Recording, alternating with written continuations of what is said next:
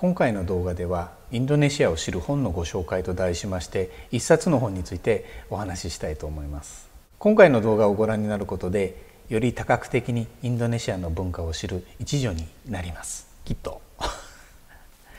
えー、わざわざ知るという言葉を使っておりますように頭の中もインドネシアのことについて、えー、豊かにしましょう。今回ご紹介する本は鶴見義行さんの「ナマコの目」ですナマコの目これですね。ちょっとあの著作権の関係で中とかあの表紙とかあの見せることをお見せすることはできないんですけども、えー、ナマコのナマコと人の関わりからアジア世界を見よう見てやろうといった趣の本です。アジアというと米とか砂糖とかお茶とかとのこう人との関わりというのはよくこう話題に出てきますけどナマコっていうのは珍しいですよね。ところでナマコ自体を皆さんこう身近に感じたことはありますでしょうか？まあ居酒屋でナマコスを食べるとかそんな感じですかね。私は港町の生まれなので、えー、魚市場とか行くとよく転がってましたよね、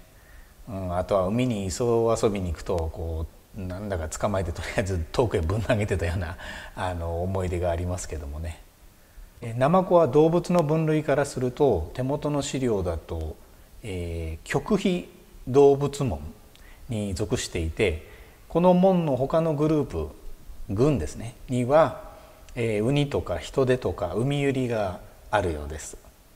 うん、ですんでこのウニとかヒトデとかウミユリっていうウミユリっていうのはこう体の軸を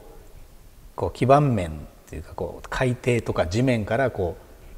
垂直にした体をですね垂直っていうかこうですよねこっち立ってる感じですよね。うん、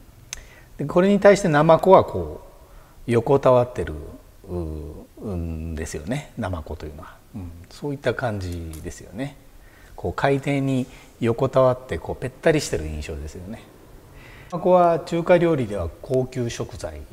ですよね。ですからそういった海産物は珍重されてますから高値で取引されます。で、え人はこうナマコを探す量があちこちでやりますんでナマコを見る目ナマコを人間人間がナマコを見る目っていうのはあこう必死ですよね。でそうやって必死に探される目でこう探されてるナマコっていうのはこう海底からこう逆にこうナマコ側もうじっとこう人を見てるようなこうなんかそういうまあ実際にはナマコは目がないんですけれども、えなんかそういう面白い、えー、こう感覚がありますよね。で、えー、ナマコは、えー、いろんなところの漁で取られて遠く中国や日本まで運ばれるわけですからナマコも長い間食卓に上がるまで、まあ、人とずっと、まあ、一緒にいるっていう感じにはなりますよね。のナマコの目ですナマコの目ですけれども、えーまあ、パラオフィジーから始まってオーストラリアのアボリジニも出てきます。この本の第3部の東インド諸島の人々の章にインドネシアのスラウェシ島のマカサルや、えー、マルク諸島が出てきます、うん、マルク諸島といって皆さんが歴史の授業で思い出すのは、まあ、荒涼諸島。ですね。スパイスアイランドという言葉じゃないでしょうかね。まあここは、うんね、ぜひ行ってみたいですね。まだ行ったことないんですけども。ま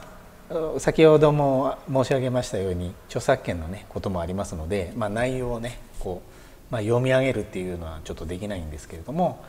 このナマコっていう地味な動物がこうインドネシアを含むアジア世界で大変なこう文化的な広がり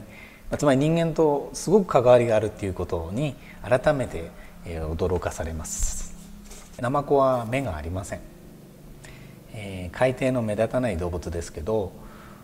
インドネシアを知るにはこういったところから見る、うんまあ、そういった視点もあるよというこう書き手であるこう鶴見さんの思いが現れていてでしかも文章はとても軽快なのでとても面白いです。こう学問書っていう硬さはなくて、うん、本当にこういいテンポで読めるのでぜひ機会がありましたら手に取って見てみてください。